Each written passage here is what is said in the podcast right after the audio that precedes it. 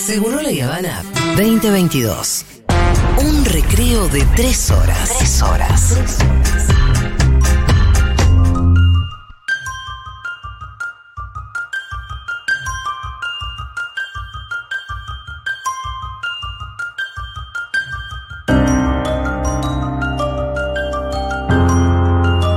¿Sabes que eh, Pitu, mañana empieza el juicio por la masacre de Napalpí.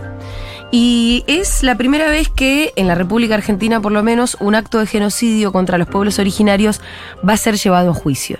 Es tan importante la fecha que decidimos hacer una nota, la vamos a hacer mañana, pero nos parecía que, como seguramente casi nadie sabe de qué se trata la masacre de Napalpí, Claro.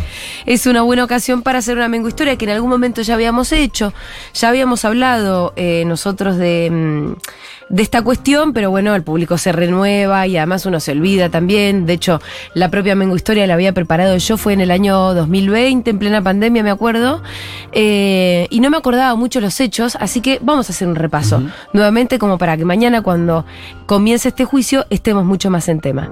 Un tema que además esto es Nadie se acuerda, nadie lo conoce. Al mismo tiempo pasó hace mucho tiempo, pasó el 19 de julio de 1924. Pero bueno, hay otras masacres que son un poco de la época que las tenemos más claras. La Patagonia Rebelde, la de los talleres de Krieger Bacena, ¿viste? Los tenemos más, re- no sé, por qué se hizo la película, porque Bayer escribió un libro, por lo que fuera. Sobre la masacre de Napalpí no sabemos mucho.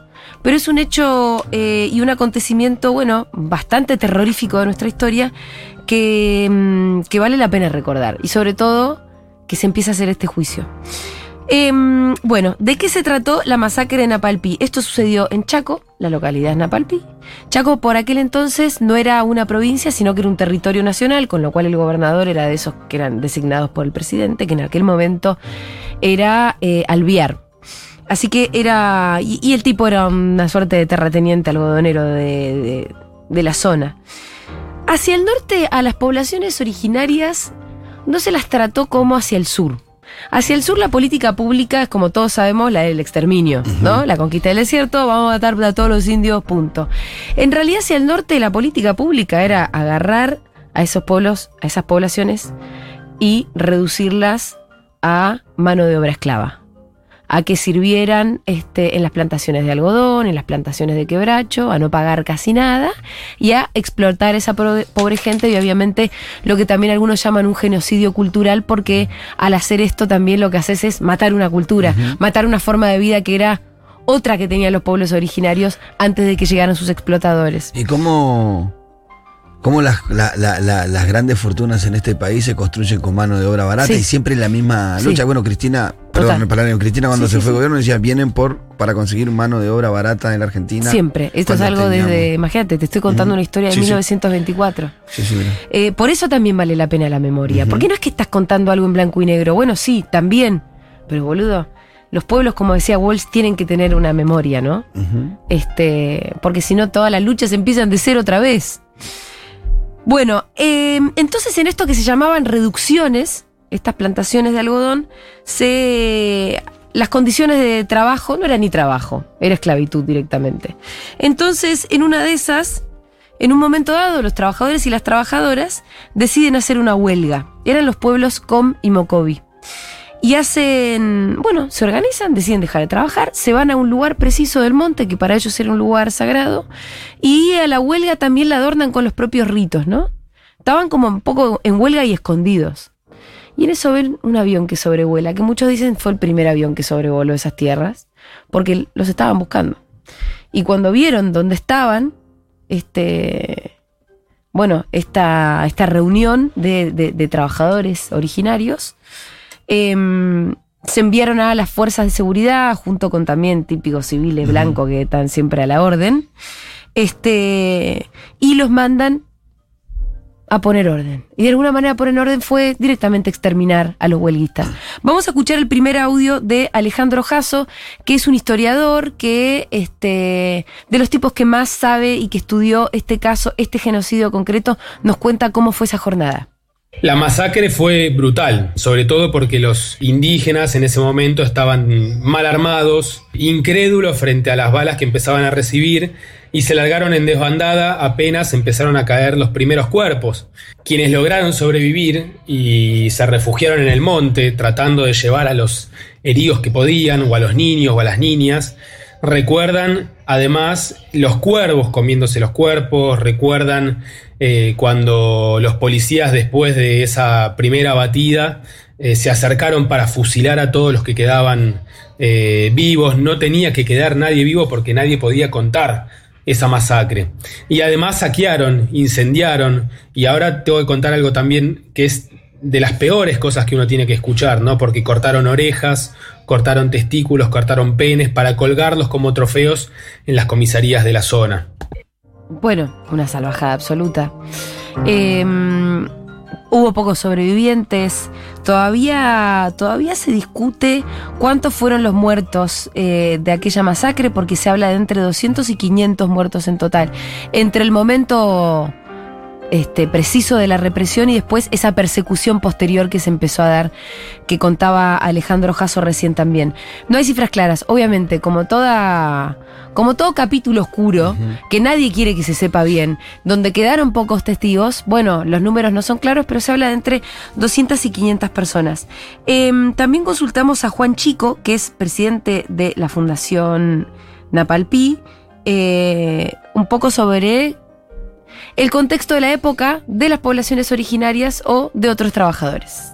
Esta represión a trabajadores no solo indígenas, sino a, del sector popular, no fue un hecho aislado, ya que tenemos un ejemplo, la represión de los talleres de Bacena, donde dejó más de 500 muertos en Buenos Aires en 1919, lo que conocemos como la Patagonia Rebelde, lo que conocemos como la represión obrera en los ingenios azucareros de Las Palmas, también el norte de Chaco, y ni qué hablar de, de la forestal al norte de Santa Fe. Por eso lo que ocurrió en Napalpí no fue un hecho aislado, fue consecuencia de decisiones políticas de un sector dominante que quería ganar dinero a cualquier costo y si eso significaba matar y reprimir a los obreros no tenían problema en hacerlo. Bueno, un poco lo que decíamos al principio, eso lo de a cualquier costo. Acá para que haya una diferencia de guita. Lo importante es las utilidades, las ganancias. Exactamente, siempre. Bueno, y acá Alejandro nos completa un poquito más en el próximo audio también este, el contexto histórico. Las comunidades originarias de aquella región habían sido expropiadas y se les había sacado sus medios de vida, la tierra, la recolección, la caza. Algunos años atrás en las campañas militares al norte que habían logrado correr la frontera de la sociedad en ese momento, del norte de Santa Fe hacia Formosa, ¿no? Y habían creado dos reducciones, además de algunas colonias fallidas, a donde habían sido reducidas por la fuerza, con el aniquilamiento y con la proletarización de esas personas, transformándolas en fuerza de trabajo para las explotaciones de la zona que empezaban a crecer, sobre todo los obrajes y las eh, producciones de algodón que tenían una demanda internacional. Bueno, y además también, como siempre, las élites o donde está el poder real se asocia con los medios de comunicación. Y esto también pasaba en aquella época, donde mm, hay una figura que es muy de la época, que era el instalar la, idea del malón, ¿no? Como que van a venir los indios y te van a robar todo y se van a llevar a tus mujeres y a tus hijos y tus cosas. Y la cosa no era tan así. La idea era instalarle. Esos indios que le habían llevado las mujeres y le habían robado las cosas años antes, ¿no? Claro. Eh, la idea era instalar terror. Entonces, mm. en este sentido, los medios también operaban para las élites y los medios también operaban. Eh, y no solamente acá hicieron silencio respecto de lo, que, de lo, que, había pasado en la masacre de Napalpí, sino que incluso habían eh, relatos que justificaron y que legitimaban un poco lo que se hacía.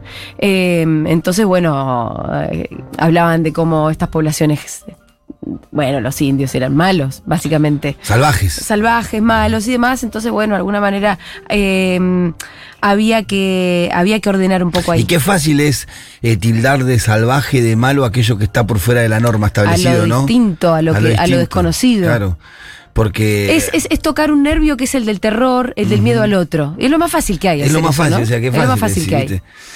En el próximo audio, Juan Chico, presidente de la Fundación Napalpí, nos cuenta un poco Em, ¿Cuáles son las consecuencias que quedaron después de semejante masacre también en esas poblaciones? A los que sobrevivieron. Imagínate el terror que te queda, ¿no? De hablar o de decir algo. Escuchen. La masacre de Napalpí dejó profunda secuela en la comunidad, ya que por muchos años los sobrevivientes de ese trágico hecho se negaron a hablar porque ser identificado como indígena y haber estado en la protesta de trabajadores en, en Napalpí sin duda significaba la muerte pero a lo largo de los años muchos ancianos y ancianas se animaron a hablar y así la propia comunidad empezó a reconstruir la historia basado también en algunos documentos oficiales de la época.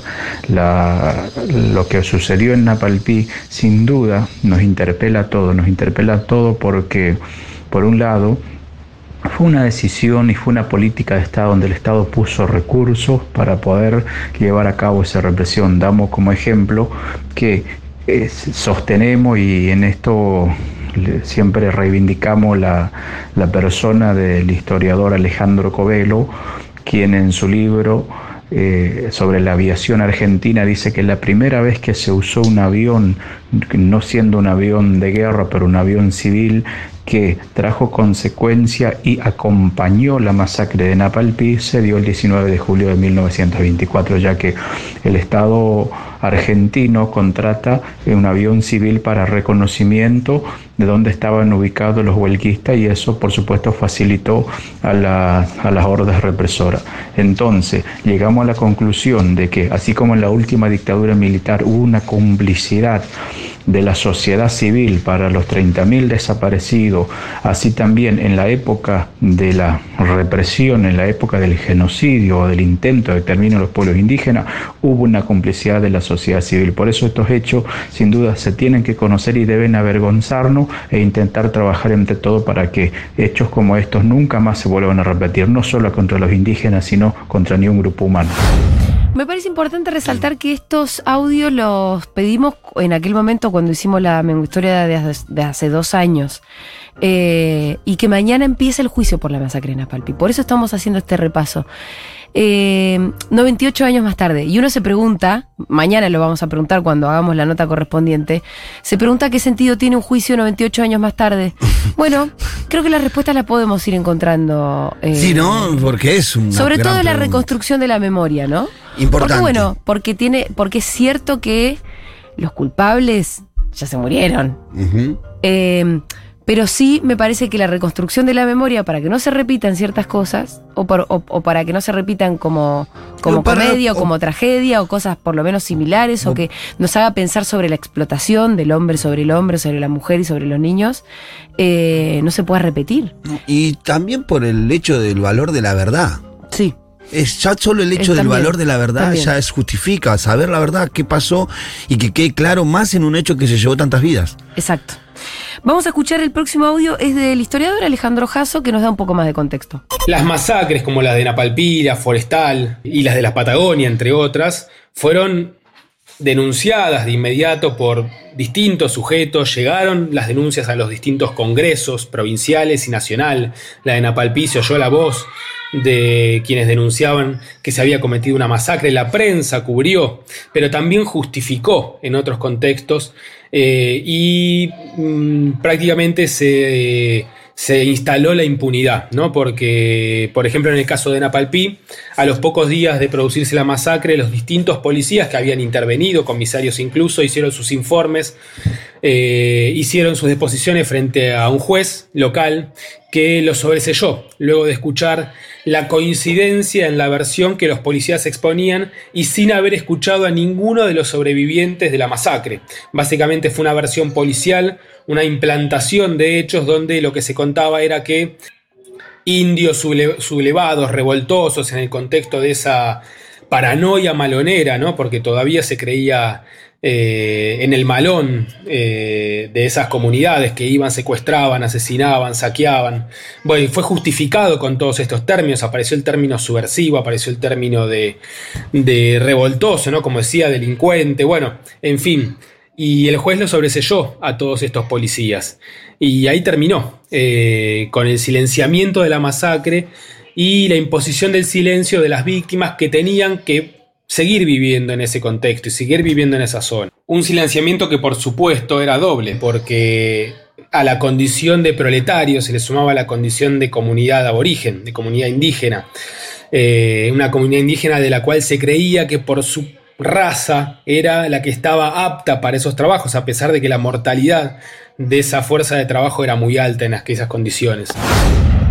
Fíjate cómo operan también el Poder Judicial en aquel momento, más los medios de comunicación en favor de las élites. Uno dice, puta madre, esto fue hace 98 años. Los sospechosos de siempre, diría. No son los sospechosos de siempre. Igual, también hay que dar cuenta de que em, la verdad que hemos avanzado también, ¿no? Porque los derechos laborales, por más que hoy haya un montón de gente sin laburo y que sabemos que la cosa está difícil y demás, tenemos mucho más conciencia. Los derechos laborales se fueron conquistando a lo largo del siglo XX y ya no es lo mismo ser hoy trabajador que haberlo sido en 1914. En aquel momento te podían hacer trabajar 18 horas por día, hacían trabajar a los nenes, a la nena. Este, la huelga no era un derecho. Hoy la huelga, o sea, la, la huelga tiene además una, un recorrido eh, legal que es interesante, porque la huelga pasó de ser un delito a estar permitida a ser un derecho constitucional. Garantizado. Exactamente. Ahora vos, este, a vos el Estado te reconoce el derecho de huelga, ¿no? Em, y en aquel momento, bueno, fueron y lo mataron. Qué importante fue Perón para ese cambio en la Argentina. Eh, bueno, sin ninguna duda, sin ninguna duda. Pero también en todo el, en todo el mundo. En todo el mundo, no fue algo exclusivo, sí, sí. Exactamente. No, por supuesto que antes de Perón, inclusive el comunismo que venía germinando en la Argentina ya venía planteando venía con esos planteos. Inclusive el anarquismo europeo también venía con ese planteo en un punto. Pero bueno, ahí en ese audio, el historiador Alejandro Jasso decía algo que me parece importante. ganó la impunidad. Ganó la impunidad, obviamente. Y bueno, y durante 98 años, porque además mañana empieza el juicio. Esto es increíble. Les estoy contando una historia que es de 1924, pasaron 98 años. Y fíjate quiénes, se aliaron, la justicia, los medios, sí, sí, sí, eh, los, más pudientes y, y las botas, ¿no? Mañana empieza el juicio, pero ya de alguna manera la impunidad empezó a terminar, por ejemplo, en el año 2008, siendo Capitanich eh, gobernador en aquel entonces de la provincia de Chaco. Después dejó de serlo, después volvió a serlo. Pero cuando Capitanich era gobernador en el 2008 pidió disculpas en nombre del Estado. Eh, allí mismo, en Napalpí. Em, ese año además se hizo un homenaje y un reconocimiento a la única sobreviviente, que es Melitón Enríquez, que ese mismo día cumplía 107 años. Murió, falleció al otro año, a los 108. Eh, pero se fueron, la visitaron. También hubo, hubo la restitución de nueve urnas con restos de caídos de la masacre. Esto fue en el 2020. Eh, y esos restos estaban en el Museo de la Plata y se restituyeron a, este, a Chaco, a Napalpí. Vamos a escuchar ahora un poquitito de la voz de Melitón Enrique, que habla en su lengua, que habla en com.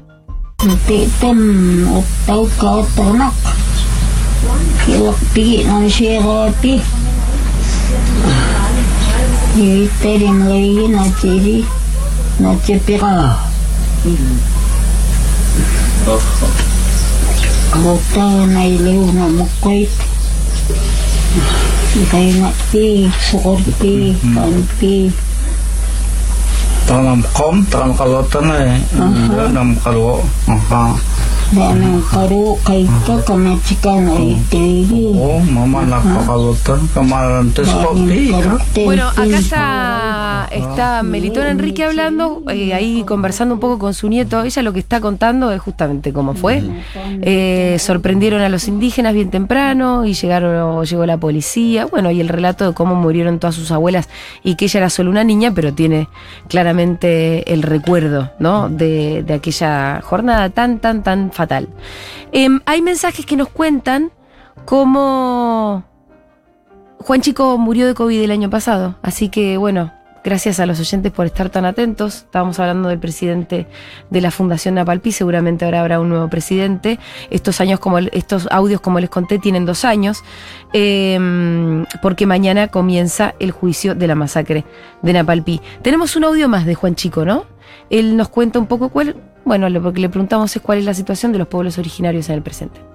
La situación de los pueblos indígenas en la provincia del Chaco eh, en los últimos años sin duda también hay un reconocimiento porque a raíz de las grandes movilizaciones de los pueblos indígenas y a raíz del proceso interno de organización hizo que en los últimos años la provincia del Chaco haya una apertura de, y, pensar políticas públicas porque como dijimos recién, si el intento de exterminio hacia los pueblos indígenas, el genocidio perpetrado como dimos ejemplo la masacre de Napalpí, fueron decisiones políticas, sin duda también solamente una decisión política, pero de los estados, más allá y que nos queda atado a los gobiernos de turno, porque el problema es que a veces solamente se queda atado a los gobiernos de turno y eso tiene que ser una política de estado. Por eso damos como ejemplo, eh, la masacre de Napalpí ocurrió en julio de 1924, gobernaba el radicalismo alvear a nivel nacional. La masacre del Zapallar, 1933 al norte de la provincia del Chaco, la década infame. La masacre de Rincón Bomba el 10 de octubre de 1947 gobernaba Perón en el país. Entonces, ¿qué estamos diciendo? Estamos diciendo que necesitamos que nuestra sociedad argentina sepa y conozca realmente quiénes son, dónde están y cuál es la realidad de los pueblos indígenas. Entonces, como que la, cuestión indígena, mientras no sea una política de Estado, mientras nuestra sociedad este, no, no conozca realmente los hechos de fondo, estamos atados a que en gobiernos de dictadura lo sufrimos, en gobiernos democráticos, como muy popular, incluso el que mencioné recién, también sufrimos consecuencias negativas. Entonces, la importancia, como alguien dijo una vez, de educar al soberano, educar al pueblo, porque nuestros gobiernos son justamente, nacen del pueblo, entonces la importancia de conocer estos hechos y que nunca más se vuelvan a repetir. Bueno, ahí lo que dice es bastante claro, es como un poco para los pueblos originarios, dictadura, democracia. Sí, más o menos todo lo mismo. Más o menos siempre nos cagan a palos, ¿no? Siempre nos cagan a palos. Gobiernos populares, no populares, porque digo, este, durante las presidencias de. Bueno, ahí hablaba de una masacre durante el peronismo, pero también pensás durante el irigoyenismo. Alvear. Los, los, pueblos originarios siempre la terminan pasando mal. Eh, así sí, una política de Néstor Kirchner en cuanto a los pueblos originarios y en la creación de áreas de, gobierno, ¿no? Me, parece que ahí hubo como un cambio de época. Absolutamente. O un intento de cambio de época. Quizás, no sé, no conozco en profundidad el tema, quizás no ha llegado a los alcances que soñó Néstor, pero sé que hubo un intento por lo menos. Bueno, por lo menos, yo no sé en términos materiales, pero por lo menos en términos culturales, sin duda que hubo un cambio de política que además también fue llevaron adelante los propios pueblos originarios, un poco de la mano con una nueva época que también viene planteada desde, si se quiere, mm. la, la superestructura un reverdecer de las culturas, del orgullo por tu propia cultura, por tus propias raíces. Em, esto es un relato que es como muy, común ahora entre, no sé, gente de nuestra edad de pueblos originarios. Te dice, no, yo nací, cuando nací ni en pedo quería saber nada con que era mapuche, y de pronto me fui dando cuenta y fui enorgulleciéndome de mi cultura y aprendiendo cada vez más, y hablando con mi abuela y aprendiendo el mapudunguno, así. Eh, me parece que claramente empieza a haber un cambio de época. Y que el juicio que empieza mañana es, parte es un poco parte de. Eh, de una suerte de. Mm, no sé si de. De recomposición, de, reconocimiento, de reparación. ¿viste? Un poco de todo eso. Eh, así que mañana vamos a seguir hablando. Seguramente tengamos una nota con algún fiscal o alguna parte importante de, este juicio, que como decíamos al principio, es sumamente importante porque es la primera vez que en la República Argentina un acto de genocidio contra, contra los pueblos originarios va a ser llevado a juicio. Así que mañana vamos a seguir con el tema.